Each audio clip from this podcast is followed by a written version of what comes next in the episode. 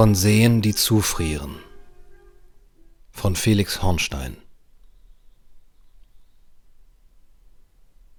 Es ist ein seltenes Ereignis geworden, dass der See, an dem ich lebe, zufriert.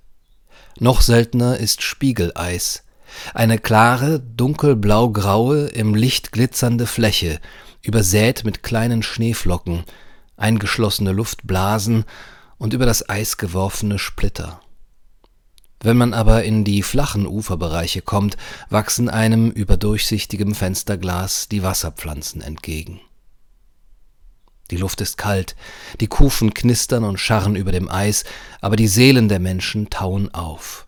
Innerhalb von Stunden verwandelt sich der See in einen Volksfestplatz, und vergessen ist, was die Mode streng geteilt, die Herzen begegnen einander.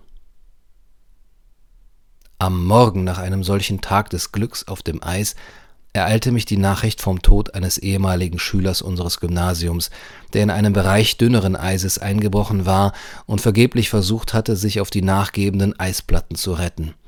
Die Kanten brachen ab und man fand den 29-Jährigen äußerlich unversehrt, doch tot. Was für ein Kontrast. Hier das kurze Glück der vielen, dort der nicht wieder gutzumachende Verlust eines ganzen Lebens. Ich hatte ihn nicht gekannt, wusste aber aus eigener Erfahrung umso genauer, was das heißt, der plötzliche Tod eines jungen Menschen. Und ich stellte mir die Frage, wie man beide Waagschalen gegeneinander halten solle.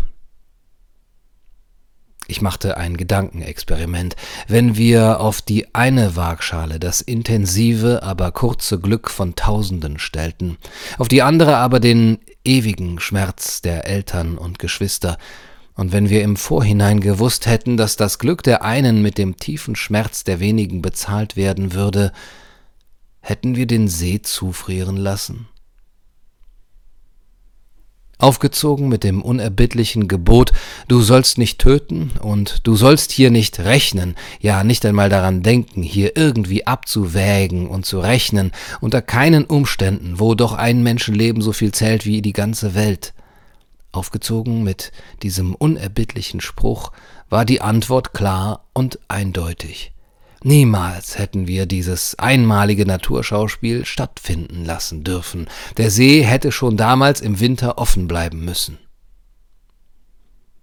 Ich war froh, nicht vor diese Frage gestellt worden zu sein. Ja, dass uns das Leben vor diese Frage nicht stellt, die Eisbildung ist ein Naturereignis, das wir nicht beeinflussen können.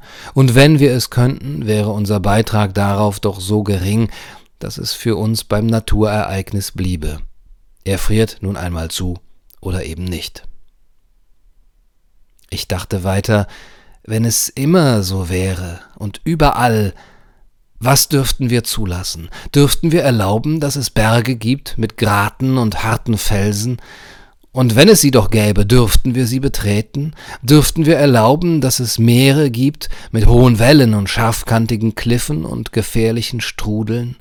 Und wenn es sie gäbe, hätten wir je erlauben dürfen, Boote zu bauen und Schiffe, um ins Weite hinauszufahren und fremde Gestade zu entdecken?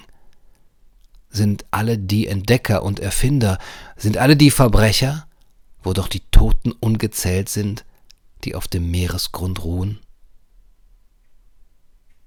Mit anderen Worten, es geht darum, ob man überhaupt leben darf, wo doch das Leben lebensgefährlich ist. In Graubünden musste bis 1929 vor jedem Auto, das durch eine Ortschaft fuhr, ein Mann mit einer roten Fahne hergehen. Das neuartige Monster hätte ja Menschenleben verschlingen können. Und es sind tatsächlich viele Menschen durch Autos ums Leben gekommen. Meine Familie weiß ein Lied davon zu singen. Aber es gibt eben auch ein anderes Lied. Als ich 15 war, erzählte mir ein Äthiopier davon, wie in seinem Heimatdorf ein Bub meines Alters an einer Blinddarmentzündung gestorben sei, nur deshalb, weil man ihn nicht ins Krankenhaus hatte bringen können. Die 50 Kilometer dorthin waren ohne Auto eine unüberbrückbare Distanz gewesen. Genug der Beispiele. Kommen wir zur modernen Gesellschaft. Sie stellt uns die Frage nach dem Recht, einen See zufrieren zu lassen, in gestückelter Form, sozusagen scheibchenweise. Sie fängt an zu kalkulieren und berechnet das Risiko. Alles, was wir tun, kennt ein Risiko, und sei es noch so gering. Ich kann beim Schlittschuhfahren ertrinken und beim Geigespielen in den eigenen vier Wänden verbrennen. Und ich kann einem anderen Menschen begegnen und mich dabei anstecken. Das Paradox dabei, je mehr Sicherheit wir haben, desto mehr Risiko. Wir können es minimieren, nicht aber es zum Verschwinden bringen. Es ist immer dabei. So dreht sich also alles um den Grenznutzen.